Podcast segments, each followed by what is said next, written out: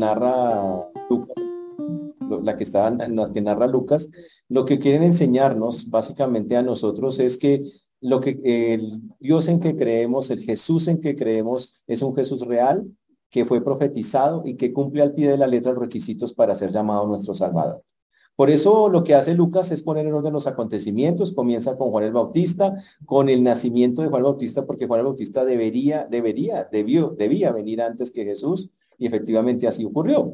Él es el precursor, el que llegaba y anunciaría a Jesús, y efectivamente así lo hizo. Y eh, por eso Lucas comienza narrando la historia de él, su nacimiento especial, cómo se le apareció un ángel a su papá, él no creyó, el papá quedó mudo hasta que el niño nació, pero efectivamente este niño, como dice la Biblia, fue lleno del Espíritu Santo desde el vientre. También después vemos al Espíritu Santo actuando en todo el libro de Lucas. El Espíritu Santo se mete con, con eh, cada una de las personas que intervienen en la vida de Jesús. Dice que llena a Juan el Bautista desde el vientre, que llena a Elizabeth, que llena a María. También dice que participa en la concepción de Jesús en el vientre de María. También dice que gracias a él, a que el Espíritu Santo obra en todas estas, Jesús es encontrado por Simeón, es encontrado por Ana, eh, cuando, cuando va llegando al templo, recién es un bebé, y todo eso muestra que Dios tenía el control de las circunstancias. El texto de Lucas también nos muestra que el poder de Dios sigue vigente, que no es un poder distante, solamente Dios exige que las personas cooperen con Él, simplemente que se dispongan, que tengan esa, como María, como todos los que vimos en la historia, se dispusieron para que el plan de Dios se cumpliera, y eso es lo que busca el Señor, hombres y mujeres dispuestas también que no importa cuántos poderes terrenales hayas, el plan de Dios se impone, no importa si hay gobiernos fuertes, buenos, malos, el plan de Dios está por encima de todas esas cosas. También que ya la historia, vimos también que Juan Bautista creció y empezó a predicar y a anunciar. Su ministerio duró hasta que apareciera el Mesías y cuando apareció el Mesías, la Biblia nos lo narró hace unas semanas, dice que Juan lo vio y dijo, ese es el Mesías, ese es el Cordero de Dios que quita el pecado del mundo. Y a partir de ahí Juan dice, a él hay que seguirlo, detrás de él tenemos que ir. Y efectivamente hubo algo muy especial que vimos la vez pasada, lo del bautismo de Jesús, que dice que una voz del cielo, hubo una voz del cielo que decía, este es mi hijo amado, en quien, en, quien, en quien tengo complacencia. Y desde ese instante, y eso es algo muy, muy importante que aprendimos, Satanás supo quién era Jesús. Antes de eso él no sabía quién era. Él sabía que venía, por eso cuando mató matar a los niños no supo cuál niño matar. No le atinó, porque él no sabía quién era exactamente. Por eso cuando Jesús estaba en el templo a los 13 años tampoco supo quién matar. No tenía idea quién era. Pero cuando a los 30 años Jesús es bautizado por Juan y una voz del cielo dice, este es mi hijo amado, Satanás dijo, ese es, ya sé quién es. Y por eso todas las escenas que vemos de aquí en adelante, vemos a Satanás detrás de eso mirando, ya sé a quién matar, ya sé a quién es el que hay que eh, hacer el daño. Él ya sabe a quién es. Y lo que estamos viendo ahora es la tentación. Tan pronto Jesús dice, es el, el cielo dice, es el Hijo de Dios, Satanás empieza su trabajo con Jesús para tentarlo, como lo vimos ya la vez pasada. Por eso estamos en el libro de Lucas, en el capítulo número 4, versículo número 5. 5 porque ya vimos la primera tentación. La primera tentación fue que eh, Satanás le dijo, Lucas capítulo 4, versículo 5, la primera tentación, el capítulo 4, 1 en adelante, Satanás le propuso a Jesús que convirtiera las piedras en pan. Jesús lleva 40 días sin comer, le dice, convierta las piedras en pan. Jesús le dice, no. Un hombre se puede sostener con la palabra. Y aquí es donde viene algo que vamos a hablar ahorita en un momento, pero básicamente la tentación estaba enfocada a que el plan de Dios que Jesús no siguiera el plan de Dios, que lo desobedeciera y que Jesús usara sus poderes. Él era Dios.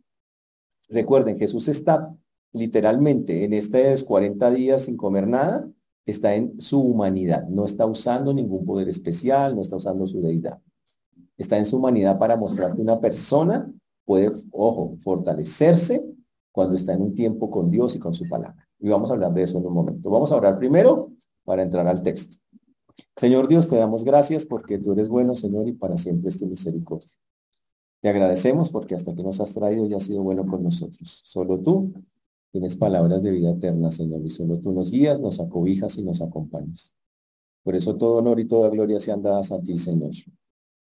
Rogamos, Padre, que en esta mañana podamos hablar con claridad tu palabra. Te pedimos que nos des ese de nuevo para hacerlo y, y pedimos corazones dispuestos donde tu palabra caiga y se siembre y crezca por, y edifique, Señor, conforme tú lo quieres. Rogamos que así sea, Señor, en, esta mañana y pedimos también, Señor, por todos aquellos que nos van a escuchar para que también tú puedas obrar en ellos cuando puedan escuchar lo que estamos hablando hoy aquí. Ten misericordia, Señor, de todos los, los que están escuchándonos y de tu siervo quien habla en Cristo Jesús. Amén y amén. Después de la primera tentación que buscaba que Jesús desobedeciera y convirtiera las piedras en pan, Jesús dijo, yo no voy a hacer eso. Yo voy a seguir en mi humanidad demostrando que siendo 100% humano en ese momento, yo puedo resistir la tentación. Y efectivamente así lo estaba haciendo el Señor. Y lo hizo hasta el final. Y literalmente al final de ese versículo número 4, eh, en el 4, 4 le dijo, no solo de pan vivirá el hombre, sino de toda palabra, de, sino de toda palabra de Dios. Ahora, obviamente hay personas que dicen, pero es que uno, uno no come de la Biblia. Y yo le digo, pues lo lamento, no ha leído bien la Biblia. Porque la Biblia dice que sí sostiene. Y obviamente, aunque la Biblia no me va a, de la Biblia no va a salir el banano, la lechuga, el apio, uy, no, no, creo que nunca salga nada de la Biblia. Pero de la Biblia no van a salir esas verduras y esas cosas. De la Biblia sí sale la confianza para el Dios que me provee. De la Biblia sí sale la fortaleza para pasar momentos difíciles. De la Biblia sí sale una fe que nos mantiene, nos sostiene y que uno la ve latente y, puede, y la puede identificar. De ahí sí sale. Entonces la Biblia sí sostiene. Y Jesús había tomado la decisión de vivir este momento de una manera muy especial y dice que le resistió al diablo y le dijo, no solo de pan vivirá el hombre. Y de Jesús tenía hambre. Pero es que el diablo, la es que cerrado, pobrecito. Él pensó, Jesús débil físicamente es una presa fácil. Y no entendió que una persona cuando está metida con Dios se hace muy poderosa. No entendió que si una persona se mete con Dios constantemente en la palabra y como Jesús lo hizo, que estaba en oración, estaba en un tiempo, al contrario, estaba era muy fuerte, estaba era fortaleciendo. Por eso el Señor resistió la tentación de una manera tan grande. Por eso, importante que nosotros tomemos el ejemplo del Señor de fortalecernos a través de meternos con Dios, meternos en la palabra, hacer lo que como el Señor nos enseña en la humanidad, lo que estamos en su humanidad, lo que Él hizo. Pero cuando llegamos a la segunda tentación en el versículo 5, Lucas capítulo 4, versículo 5, dice, y le llevó el diablo a un monte alto y le mostró en un momento todos los reinos de la tierra. Y le dijo el diablo, a ti te daré toda esta potestad y la gloria de ellos porque a mí me ha sido entregada y a quien quiero se la doy. Si tú postrado me adorares, todos serán tuyos.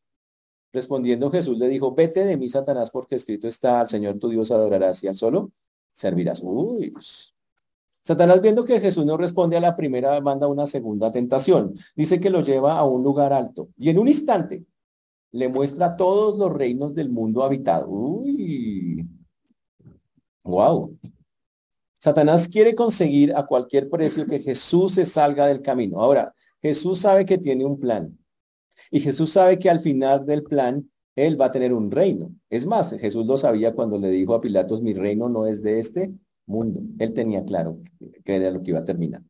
Satanás viendo que Jesús va a tener un reino, Satanás le dice, le voy a ofrecer todos los reinos del mundo. Todos. Y entonces uno dice, y es que todos eran de él. Vamos a mirar qué dice el texto, porque hay que mirar es lo que dice el texto, ¿ok? Lo que queda claro en el texto es que Satanás dice que lo lleva a un monte muy alto, una montaña muy alta, ¿ok? Pero el punto es, desde una montaña alta se pueden ver todos los reinos del mundo y la respuesta es no, no, no se puede. Y eso es algo que eh, ya ha pasado antes en la Biblia, pero con otros personajes. Vamos a ir a mirar qué pasó en esa escena donde pasó lo mismo y a entender qué fue lo que pasó. Está en el libro de Deuteronomio capítulo 34. Una escena muy bonita de la Biblia. Deuteronomio capítulo 34. Dice así, subió Moisés, Moisés de los campos de Moab al monte Nebo, a la cumbre del Pisga, que está enfrente de Jericó. Oiga lo que dice acá.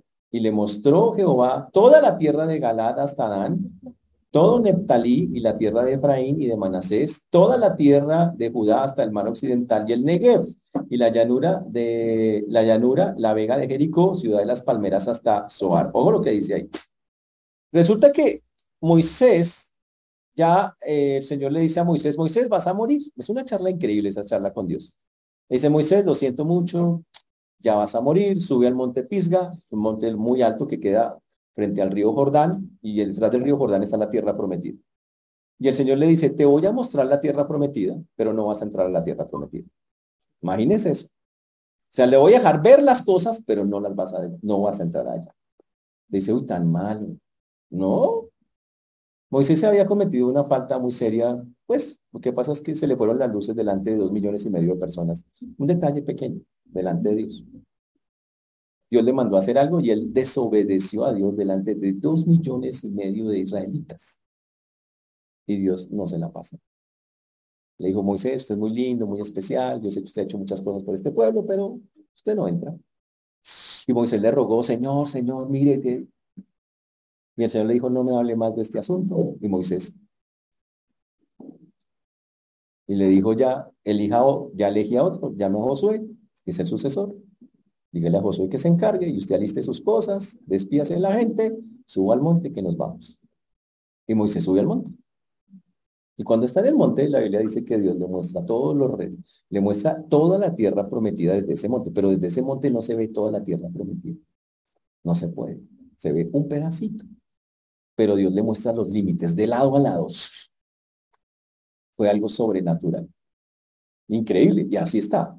Ahora, Satanás está haciendo lo mismo.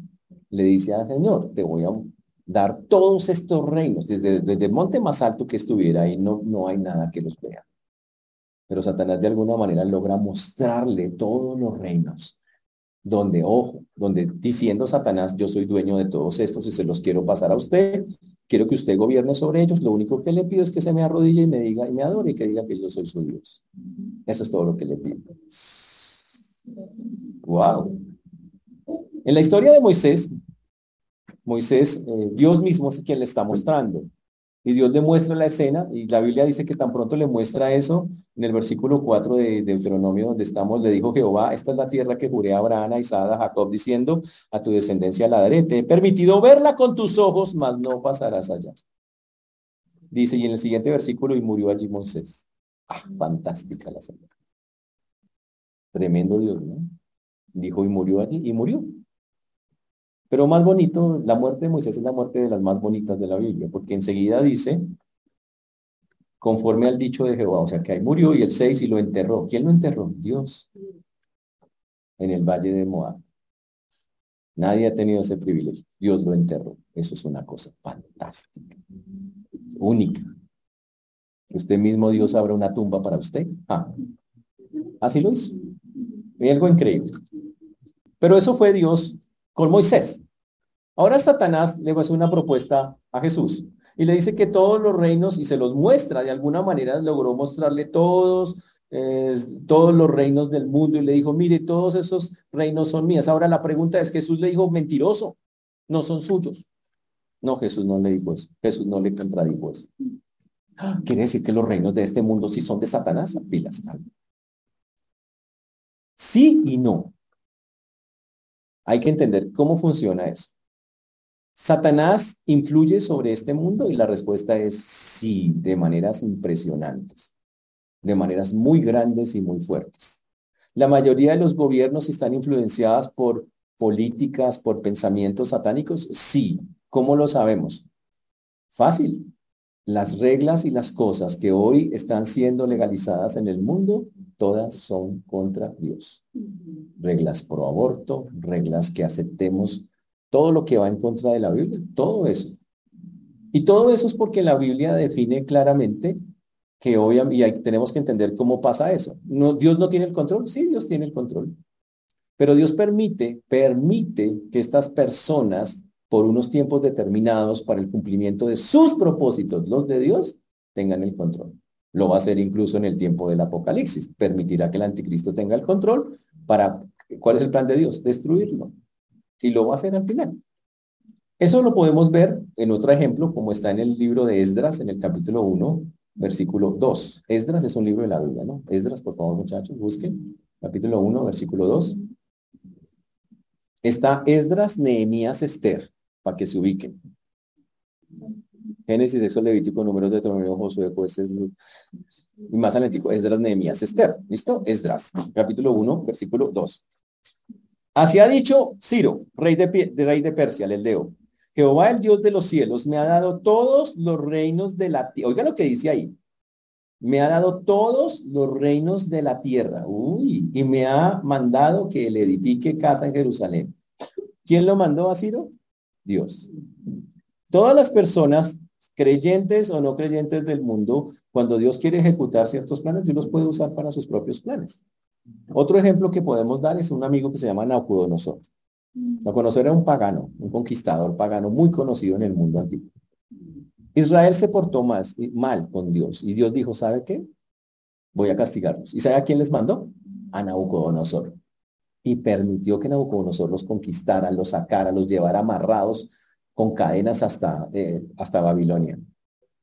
¿Para qué? Para que se arrepintieran, para que vieran que eso no, no debían hacer eso con Dios. Pero después de que ya volvieron ellos, Dios dijo, voy a castigar a Nabucodonosor por haberse llevado a mi gente. Y lo castigó. Solamente en pocas palabras Dios utiliza a todas estas personas. Al final Dios tiene el control. Satanás piensa que tiene el control porque, ojo, a nivel de pensamiento humano los tiene controlados a miles de personas en esa época y en esta época. Y todo eso porque Satanás entiende que la forma de llegar a las personas no es vestirse con un traje, un traje rojo y con una insignia de un leoncito o de estrellitas de esas con un tridente. No, no es eso. O sea, no es la manera. Satanás sabe que si viene así asusta. Satanás entonces, dice la Biblia, que se disfraza, lo dice Corintios, como un ángel de luz. ¿Qué es un ángel de luz en la Biblia? Un ángel de luz es alguien que nos muestra el camino. Usted dice, ay, ese ángel me está guiando. Y es un ángel que sí te está guiando al error. Por eso cuando hablamos de cómo trabaja Satanás, principalmente lo hace con algo que se llama ideologías, formas de pensar, y hace y las impone y las legaliza, cosa que al final muchas naciones, efectivamente en esa época y en esta, empiezan a hacer cosas por la ley contra Dios, directamente contra Dios aprueban el aborto directamente, con, de frente contra todo lo que dice Dios. Y cuidado, usted se rebota porque ya está en la ley. ¿Quién los convenció? Satanás. No tuvo que aparecérseles, no fue que, uy, yo hice un pacto con el diablo, le vendí mi alma. No. Simple y llanamente ellos aceptaron las ideas que les fueron sugeridas, las fueron metiendo, las popularizaron y listo. La ideología satánica está. Hoy tenemos miles de religiones adorando a Satanás, miles. Ahora usted dice, no, pero no son tantas, luego no solo la iglesia satánica, no. Cualquier, Satanás tiene algo muy interesante. Él dice, tengo que evitar a toda costa que las personas adoren a Dios.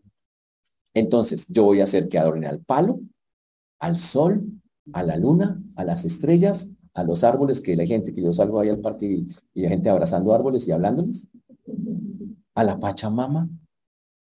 Todos esos son dioses disfrazados. Y él dice, la gente, con tal de que no adore a Dios, que adore por otro lado, disfrazadamente, y me están adorando es a mí. Listo. Por lo tanto, hay miles de gente adorando hoy a Satanás de manera indirecta. Muy pocos directamente y muchos indirectamente. Pero lo que quería Satanás, eh, literalmente, cuando le dice al Señor esta clase de tentación, cuando le está diciendo a él que que por favor le da toda la autoridad, le dice, hermano, usted va a tener un reino, yo le ofrezco uno instantáneo, sin pasar por el sufrimiento. Yo le, yo le estoy dando uno, usted puede tener ahora todo, sin necesidad de que pase, de que tenga que vivir en la cruz, de que tenga que vivir castigos, de que lo insulten, se la pongo fácil. Se la pongo supremamente fácil. Y lo único que tiene que hacer es usted arrodillárseme y decir, tú eres mi Dios. Uy. Pero lo interesante de la historia es cómo contesta Jesús, porque es una contestación muy bonita y muy, muy fuerte y muy, muy enérgica. Dice el texto, el versículo 8, Jesús le dijo, vete de mí, Satanás, porque escrito está, al Señor tu Dios adorarás y al solo servirás. Esa frase, vete de mí, Satanás, es parecida a una que Jesús le dijo un día a, a Pedro. Un día Jesús le dijo a Pedro, apártate de mí, Satanás. Y uno dice, uff. Y era porque estaba pasando lo mismo. Aquí es Satanás mismo poniéndole unas ideas a Jesús. Jesús, usted no tiene que sufrir, hermano. Le ocurre subir por gente que, lo, que ni lo quiere, ni le pone cuidado a usted. Gente que todo el tiempo literalmente le da la vuelta y lo deja ahí botado a usted, no le hace caso. ¿Para qué? Porque no más bien coge mi propuesta, gobierna todos los reinos del mundo sin necesidad de sufrimiento. Y Jesús entendió que estaba envenenando su corazón y le dijo, ¿sabe qué? No acepto esas cosas. Vete, aléjate con tus palabras, largo, fuera. Cuando Pedro estaba hablando con Jesús, Pedro le dijo lo mismo. El Señor dijo, me voy a morir, me van a crucificar. ¿Y sabe qué dice la belleza de Pedro? Señor, ¿cómo se le ocurre? Tal cosa no te acontezca. ¿Cómo se le ocurre que usted va a ir a la cruz? Era la misma vaina. Y Jesús se queda mirando y le dice, ¿sabe qué? Apártate de mí, Satanás. Porque lo mismo, Satanás está usando en ese momento a Pedro para envenenarle el alma a Jesús. Igualito. Tremendo eso. Y muchas veces Satanás va a ofrecer caminos fáciles para atajos. Usted no tiene que pasar por todo eso estando con Dios, base por aquí y se evita todo ese camino con Dios que es tan largo y tan tedioso y doloroso. Vea, hágase esto, coge el atajo y haga las vainas. Esa es la tentación de Satanás. ¿Está claro cómo funciona, señores? Amén, amén. Muy bien. La tienen clara los hermanos. Muy bien. Obviamente la respuesta de Jesús fue, escrito está, al Señor tu Dios adorarás y a Él solo servirás. Y él dijo, ¿sabe qué? Yo vine a servir al Señor, no voy a servir a nadie diferente a Él. No acepto su propuesta porque Dios ya trazó un plan conmigo. Yo me voy a ceñir a ese plan. Y aunque usted me ofrezca lo que me está ofreciendo, aparentemente que no lo tiene al final, porque la verdad el dueño de todo el soberano es Dios, aunque permite que lo tengan los humanos por cierto tiempo para sus propósitos, dijo, lo siento, yo ya determiné que voy a adorar a Dios. ¿Y acaso no es lo que pide Dios? ¿No es un mandamiento que adoremos al Señor con todo el corazón, con todo el alma, con todas las fuerzas y a Él y solo a Él? Por supuesto, es lo que la Biblia dice de manera muy clara una y otra vez. Nos dice que no debe haber, no debe haber ningún otro Dios al cual nosotros sigamos, que debemos ceñirnos a Él, seguirlo a Él y que toda la honra, la gloria y la alabanza directamente debe ser para el Señor y para nadie más. Y Él sigue exigiendo eso hasta el sol de hoy. La pregunta es si nosotros lo estamos haciendo eso. Ese es el asunto. Ahora, ¿le está dando usted toda la gloria, la honra y la alabanza al Señor? Cuando Jesús decidió venir a la tierra, no nació en un lugar lujoso ni en un palacio, nació en un pesebre porque él, él decidió, voy a tomar forma humana, humilde, y tomó la más humilde que podía tomar.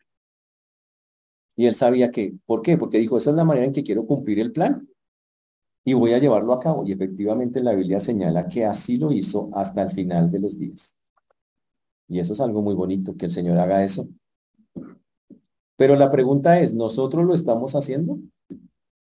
En Deuteronomio capítulo 6, versículo 13, dice, a Jehová tu Dios temerás, a él solo servirás y por su nombre jurarás. Solo a él y únicamente a él. Dios dice, no te hagas dioses ajenos delante de mí, no haga dioses ajenos, no haga ídolos. Cualquier cosa que no sea Dios, que yo le gaste la vida, el esfuerzo de eso, se convierte en un ídolo muchas veces. Y por eso dice el Señor, lo siento, solamente a Él, con Él, a Él lo vamos a adorar. En pocas palabras, Jesús se negó a salirse del plan de Dios. No hizo ningún trato con el diablo. Y no cogió atajos para cumplir su propósito. No coja usted atajos tampoco, hermano para cumplir el plan de Dios. No, no los coge. Jesús iba a seguir el plan de Dios y el plan le iba a costar la vida. Pero así funciona a veces. El plan de Dios cuesta la vida. Por eso dice la Biblia, si alguno quiere venir en pos de mí, nieguese a sí mismo, tome su cruz cada día y sígame, porque todo el que quiera salvar su vida la perderá y todo el que pierda su vida por causa de mí, este la salvará. Si no está dispuesto a perder la vida por el Señor, seguir a Cristo va a ser muy difícil para usted. Porque Él nos va literalmente a pedir, quiero tu vida, dámela. Y no es que le va a pasar algo malo. No, no piensen que, entonces, ¿qué cosa me va a pasar? No, simplemente quiero su vida. Quiero que usted me ponga en primer lugar. Quiero que usted me entregue eso. Tercera tentación. versículo 9.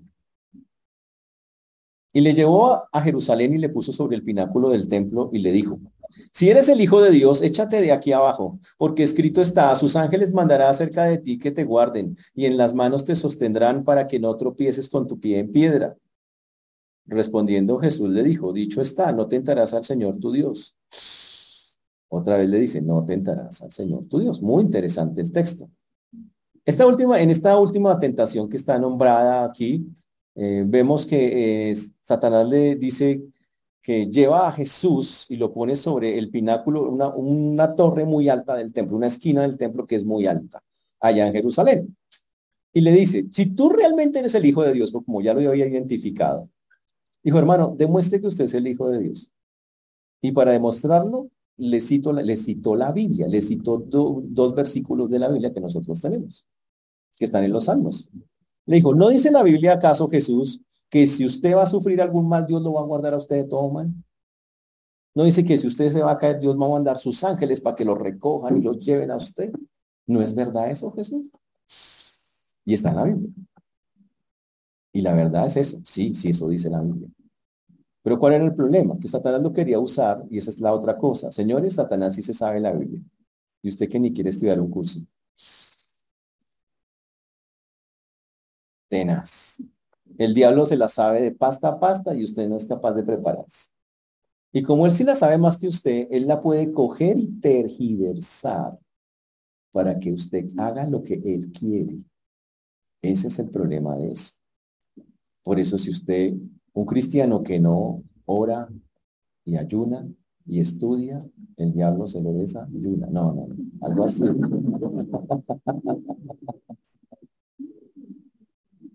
Si una persona no quiere estudiar la Biblia, está condenada a que pueda ser engañada por Satanás mismo o por enviados de Satanás, como Pedro cuando fue, intentó al Señor de que no se muriera podemos ser usados por ellos. Podemos, puede hasta usarnos a nosotros, aún siendo creyentes. Creyendo, es que la Biblia dice, es que la Biblia dice, ya algunas bellezas, es que la Biblia dice, hermano, lea bien la Biblia.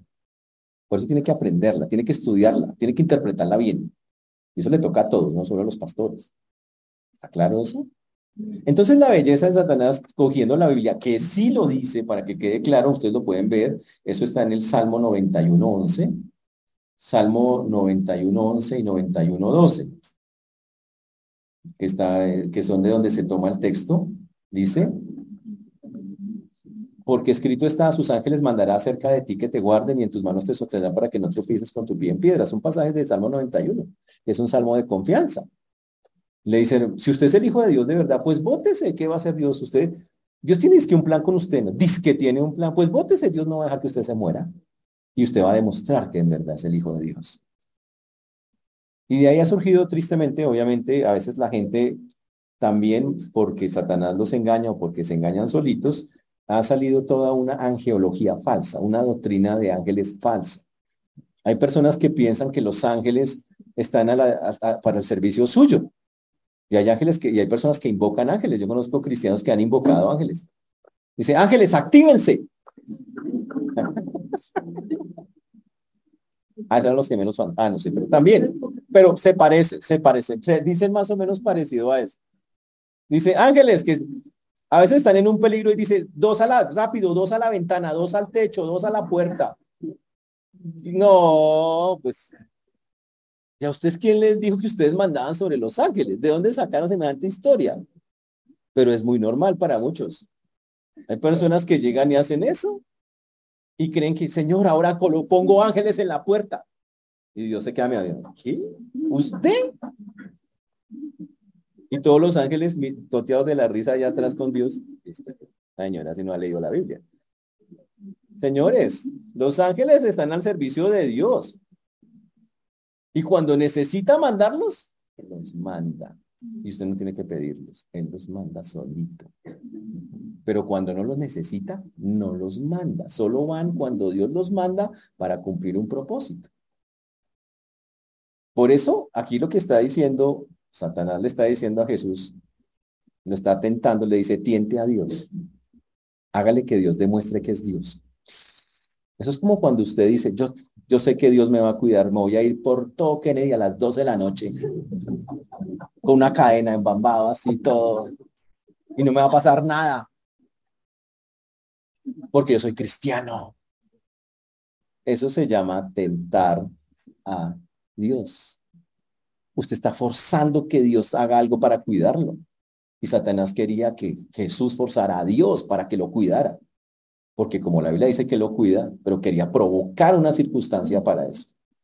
Y Dios dice, no, Señor, yo no voy a tentar a Dios. No tentarás al Señor tu Dios. No voy a hacer eso. ¿Cómo se le ocurre que va a ponerme a, a provocar a Dios a que tenga que moverse porque yo quiero que se mueva? Y ahí incluyo también muchas personas que también le piden señales al Señor. Todavía hay gente pidiéndole señales a Dios. Señor, si ese hombre es para mí, que entre con un zapato rojo y uno azul. Y el tipo, y el tipo preciso trabaja de payaso y preciso ese día vino.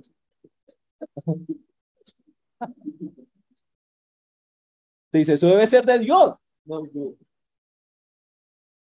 no, grave, o sea, ahí sí estamos graves. La Biblia dice, la generación perversa demanda señales, es perverso. Yo no estoy para eso. ¿O qué tal esa otra? Señor, si ese hombre no es para mí, aléjalo. Imagínense, ¿sabe qué usted le está pidiendo a Dios? Dice, Señor, si esa persona es para mí, vive aquí al lado mío, que se cambie de casa, que vaya, se, se vaya para otro trabajo, que no lo vuelva a ver. O sea, quítalo de la vida. Y no es que Dios no lo pueda hacer, pero está probando a Dios. Hermano, eso no funciona así. Eso se llama no entender bien cómo trabaja Dios. Ahora Jesús la tenía clara y dijo, yo no voy a tentar a Dios. Entonces, la enseñanza para nosotros es, oiga hermano, no, no tiente a Dios. No fuerce a Dios, no le pida a Dios que le muestre que es Dios. Póngale cuidado a lo que pasó en esa escena, porque en esa escena Jesús le dice, no voy a hacerlo. Aunque está escrito, yo no, eso no es, yo sé que tengo un plan. Es más, el plan se cumplió tan claramente que Jesús se subió a la cruz y el Padre no quiso sal, no, no salvó al Hijo. Y tenía todos los ángeles del mundo para salvarlo y no lo hizo. ¿Por qué? Porque ese no era el plan. Y Jesús se sometió y dijo, yo sé, yo puedo. Jesús podría haber dicho cuando estaba en la cruz o antes de llegar, ángeles, y todo el cielo hubiera venido a ayudarlo. Y él dijo, sí, puedo, pero no es el plan. Primero está el plan de Dios y voy a cumplirlo. Así es como funciona. Entonces Jesús no forzó nada. Él dijo, voy a sufrir, va a ser duro, estaba en el huerto de Hexemaní y estaba ya sufriendo, dice que su, sudor era como grandes gotas de sangre, era sufrimiento. Era muy tremendo lo que iba a vivir y aún así dijo, Señor, hágase tú voluntad. Y en ese instante era el momento para que él dijera, ángeles. Nada, y lo único que venía en esta escena y en la escena de Hexemaní fue un ángel que venía y lo fortalecía. Le daba ánimo, ánimo, siga. Nada más. Eso es todo. ¿Por qué? Porque por encima de todo está Dios, que lo que tú quieres, yo lo cumplo. Y aunque tú puedes hacer muchas cosas, hasta Jesús mismo las podía hacer, él solo. Qué pena, pero no voy a forzar nada contigo. Y la enseñanza es no fuerce cosas con Dios. Porque no dicen amén? No, pues se los veo como achicopalados. No fuercen nada con Dios. Si Dios no los quiere cuidar de algo y con eso se mueren, pues fue la voluntad de Dios. Así literal es como funciona. Pero sin buscar, o sea, sin probarlo. Si usted está en una circunstancia y, pasa algo grave y eso, si Dios quiere, lo tiene para más cosas, lo va a cuidar. Y si no, dice, tranquilo, nos vemos arriba. Ya, punto. Es así de simple. ¿Está claro? Si usted toma la Biblia diferente, la estaría torciendo. Igual que Satanás la torció, es que para que Jesús no hiciera eso. En pocas palabras, eh, Jesús dice, no voy a provocar que Dios haga un acto milagroso para demostrar que es Dios, no le voy a pedir una señal para demostrar que yo soy el Hijo de Dios, simplemente lo, le voy a decir lo que la Biblia dice, no voy a tentar a Dios, tengo claro que no lo voy a hacer, así que sigo acá y no me muevo. Y no se movió el Señor ni un poquitico para eso. Tremendo. Por eso le dijo, no tentarás al Señor tu Dios. Jesús sabe que el poder y el amor de Dios no tienen que ser probados a cada momento, muchachos. Puede que usted esté pasando por una enfermedad, Señor, pero tú eres Dios. Hoy en día hay gente que le dice, yo exijo que me sanes. Y hay unas bellezas que dicen, yo declaro sanidad. Y Dios se totea la risa y exija lo que quiera y declare lo que quiera, si no es mi voluntad, no lo voy a hacer. Soy Dios, punto. Y brínquele a Dios a ver si va a hacer algo al respecto diferente. Él es soberano. Y por eso no tentamos a Dios en ninguna forma de esas. Pero cuando llegamos al versículo 13 dice, y cuando terminó, el texto dice acá, y cuando terminó, y cuando el diablo hubo acabado toda tentación, se apartó de él por un tiempo. Satanás dijo, listo, no se pudo hoy, pero seguiré insistiendo. Y eso pasa en la vida también de todos nosotros. Satanás nunca va a dejar de molestarnos. Pero pilas, no le echen la culpa toda Satanás, ¿no? Pobre diablo llorando en una esquina. No me echen la culpa de todo. No, la mayor parte somos nosotros mismos. Es la concupiscencia de nuestro corazón. Él nos hace barra. Dice, ánimo, tú puedes, sigue, sigue así. Pero la mayor parte, la verdad, somos nosotros. Eso sí, dejen de echarle la culpa al pobre diablo. Pero el texto dice que se apartó por un tiempo y significa que Satanás empezó a planear otras maneras de llegar a Jesús, de tentar a Jesús, de molestar a Jesús. Y en la historia de la Biblia, cuando usted lee los evangelios, los todos los cuatro evangelios, usted ve escenas donde Satanás aparece directa o indirectamente. Ya les narré la escena de Pedro, donde indirectamente Satanás usa a Pedro para que le diga cosas a Jesús, para que para desviarlo del camino y que Jesús se da cuenta de él y le dice, apártate de mí, Satanás. Entonces alguien me dijo, yo le puedo contestar así a un hermano cuando me diga así. Apártate de, mí, Satanás, mamá. No, pues sea prudente, por favor. No se puede hacer así. Ahora, cuando alguien trate de hacer eso, simplemente responda, pero obviamente sin groserías y sin nada, no, sabes que a Dios no le agradaría que yo tomara esa decisión. Tengo claro, tengo la convicción, no voy a tentar al Señor, no lo voy a hacer.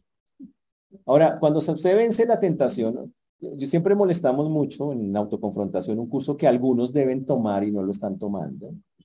¿Ok? Eh, eh, siempre estamos molestando que eh, uno no tiene char las charlas con el diablo se cortan de una sola manera. Es con Biblia. Pero si ustedes quieren estudiarla, lo siento, no va a tener con Cuando Satanás, cuando Jesús sacó los versículos contra Satanás, Satanás no dijo, ay, pero es que, no, Satanás ya no brincó porque él no puede brincar, esa es como su barrera, hasta ahí llega el tipo. Pero si usted empieza a decirle, o sea que qué, explíqueme, o sea, si usted se pone a charlas, en mi libro Charlas con el enemigo, eh, si usted se pone a charlar con el enemigo, pues grave. Si usted se pone a argumentar con él, pues ¿qué va a pasar? Pues grave, usted se enreda, se enreda y se deja convencer Nada, si tiene Biblia, usted dice, ¿sabe qué? Dios dice esto. Punto. Ahí muere la, ahí muere toda la, toda la charla. Por eso la pregunta es, ¿funciona usted así? Cuando el enemigo le pone las, las piedritas, usted dice, no, el Señor dice esto y ya. Usted dice, ay, cuéntame más. O sea que qué. Es, y eso es el problema. Que muchas personas, por no tener Biblia, por no enfocarse o por conociéndola y no usarla, no la utilizan y siguen sus charlas y se enredan con Satanás en lo que él quiere que tristemente nosotros hagamos. Tremendo eso. Todo eso nos lleva a unas aplicaciones. La tentación de Jesús tiene un montón de aplicaciones para nosotros. Cosas muy válidas para, para hoy. Primero, Satanás sí existe, señores.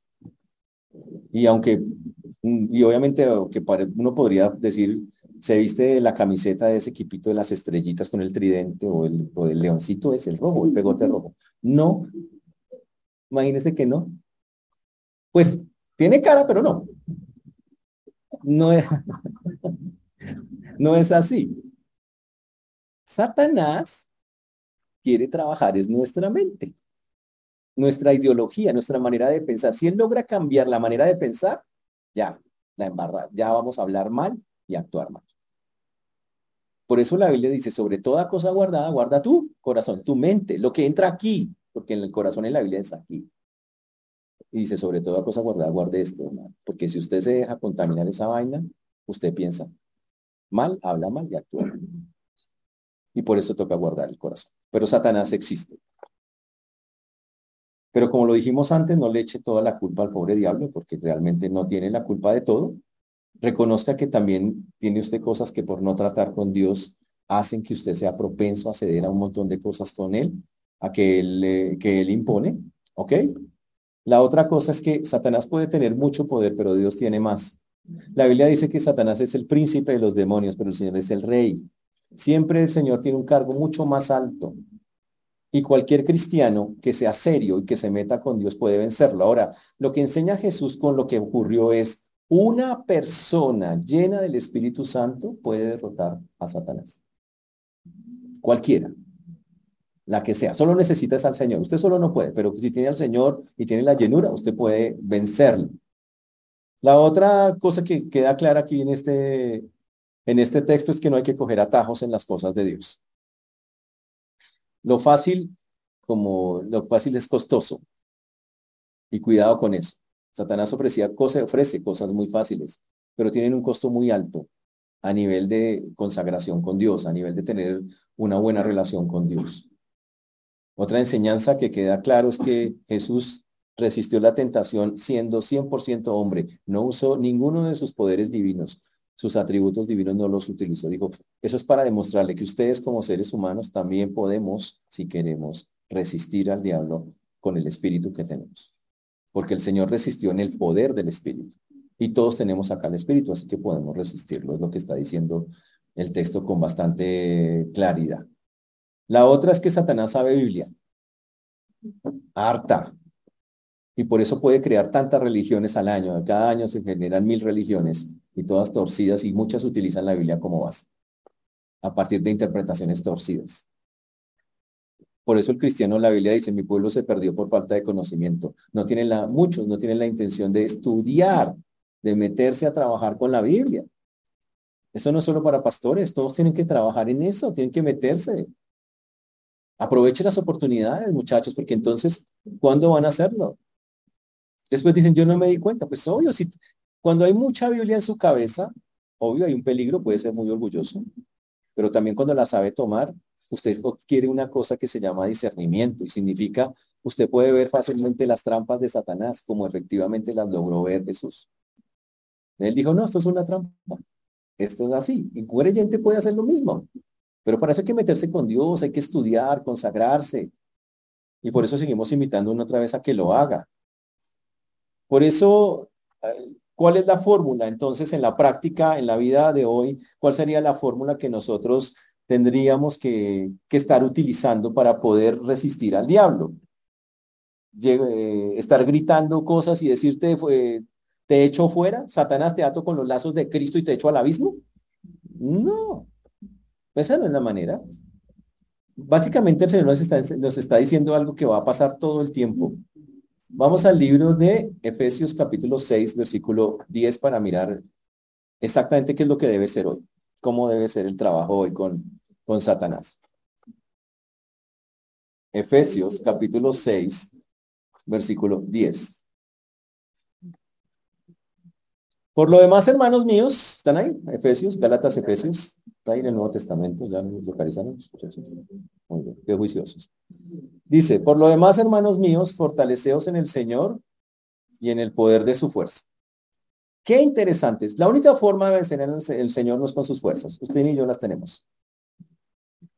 No hay nada para ir, para, o sea, nosotros no tenemos con qué vencer, humanamente hablando. Pero Dios sí tiene con qué. Y la Biblia dice que el creyente tiene acceso a esto, a la fuerza del Señor y al poder del Señor porque somos creyentes. Y dice, fortalezcas, es un ejercicio que tengo que hacer. Me fortalezco en el Señor. ¿Cómo me fortalezco? Pues aprendiendo de Él, conociéndolo, al estudiar, al orar, al hacer cosas con Dios, al, practicar la Biblia, al hacer o hacer obediente. Ahí me fortalezco. Pero para tengo que conocerlo. Dice, fortaleceos en el Señor y en el poder de su fuerza. Después dice que me vista de toda la armadura de Dios y después explica qué es la armadura. Yo les resumo, la armadura son hábitos bíblicos. La armadura son cosas que usted hace todo el tiempo con Dios. Hábitos. Significa maneras de pensar bíblicas que ejecuta todo el tiempo, que las tiene constantes. Toca aprenderlas, solo estudiando va a llegar a ellas. ¿A cuáles son esas maneras? Pero lo más importante es lo que dice, ¿para qué? Dice el texto, que nos vistamos de la armadura para que podáis estar firmes. Firmes es una palabra que significa parados en la raya, Significa algo me quiere mover del sitio donde estoy y yo no me dejo mover. Pero no porque tenga la fuerza, sino porque hay una fuerza mayor que detiene eso. para que estéis firmes contra las acechanzas del diablo. ¿Qué es una acechanza? Acechanza no es que el diablo se le aparece a usted a medianoche y le jala los pies. Puede pasar. No, no me gusta hablar de eso porque algunos por la noche preciso primo. Pero, pero bueno, ¿ustedes duermen solos? Bueno, no importa. El punto es este.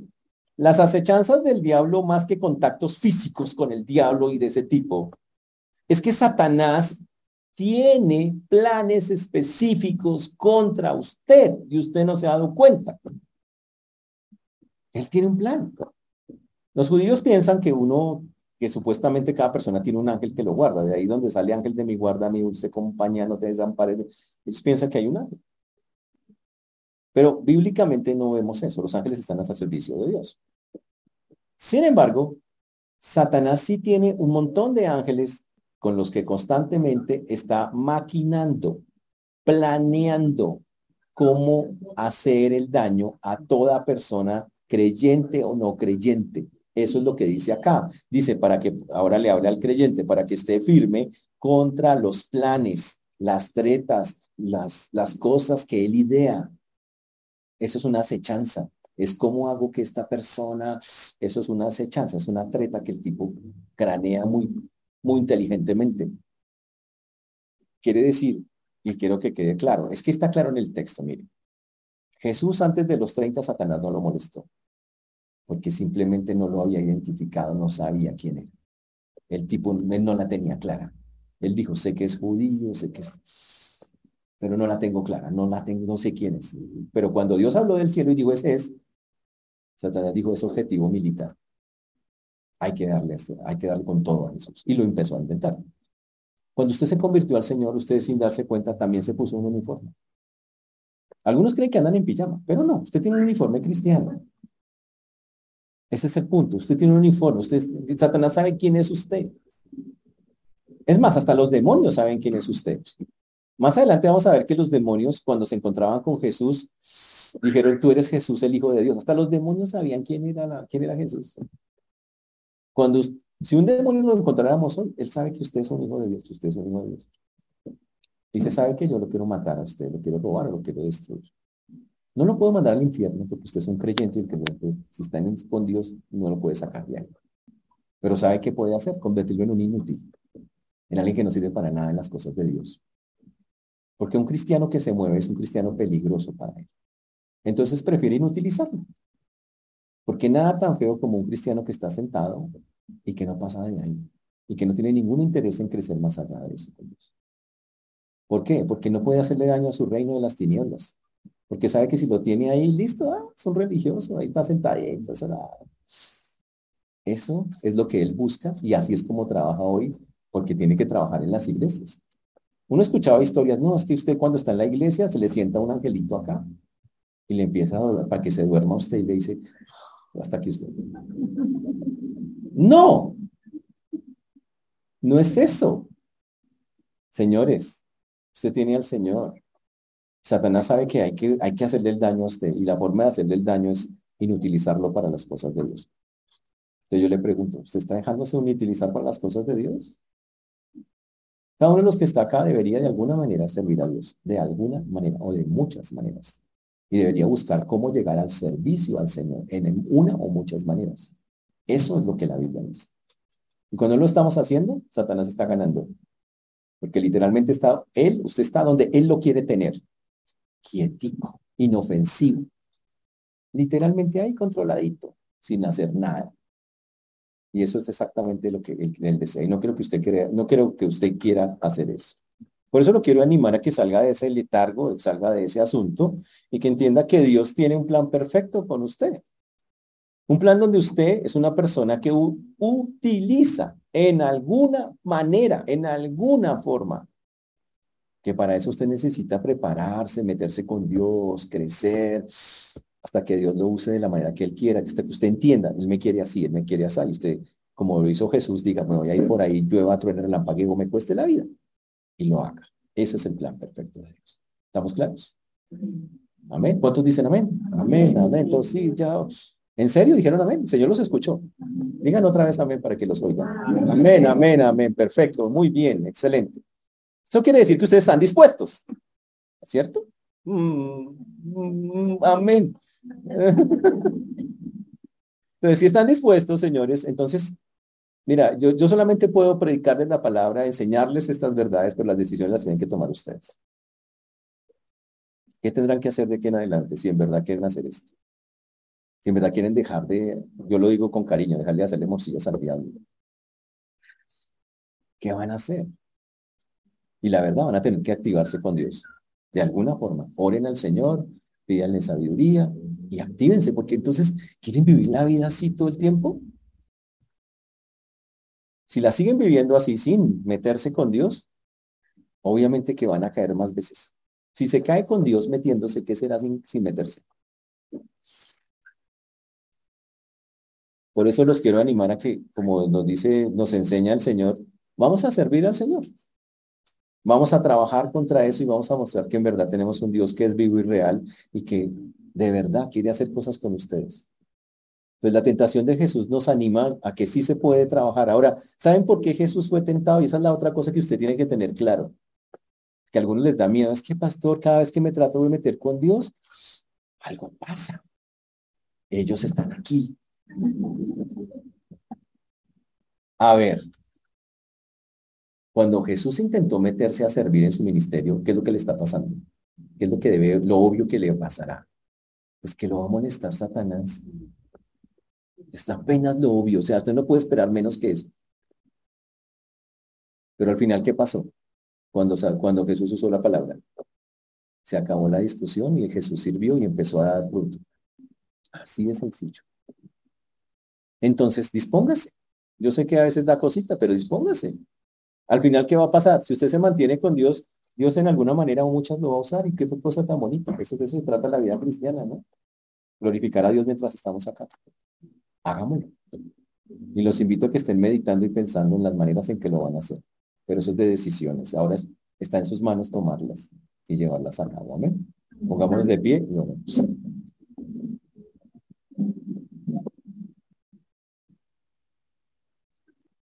Señor Dios, te damos gracias por este tiempo, por todo lo que tú haces, Padre. Te damos gracias. Señor, ayúdanos como lo veíamos hoy, a no estar enfocados en nuestros propios deseos o cosas, sino en glorificarte y en exaltarte. Por eso todo honor y toda gloria sean dadas a ti, Señor, en este día. Nos rogamos y nos suplicamos. Ayúdanos a entender que necesitamos en verdad ser cambiados transformados. En verdad necesitamos que tú hagas grandes transformaciones en las vidas de todos nosotros. te pido que seas convenciendo a todos y cada uno de los que creen en ti, Señor, para que no se queden quietos, Señor, sino que se muevan, que te conozcan más, que crezcan en su fe, que crezcan, que se fortalezcan, que abran los espacios para ti, porque hay que abrir el tiempo para ti, Señor para que puedan llegar y conocerte como es debido y tener esa fortaleza necesaria para vencer cualquier circunstancia como lo hemos visto. Por eso damos hoy a ti todo honor, toda gloria y pedimos, Señor, que nos sigas hablando en nuestro corazón y que nos sigas motivando, Señor, a que te conozcamos en todas las formas posibles utilizando todo lo que está disponible. Gracias, Señor, por este grupo de personas y es en Cristo Jesús que hemos orado. Amén y amén.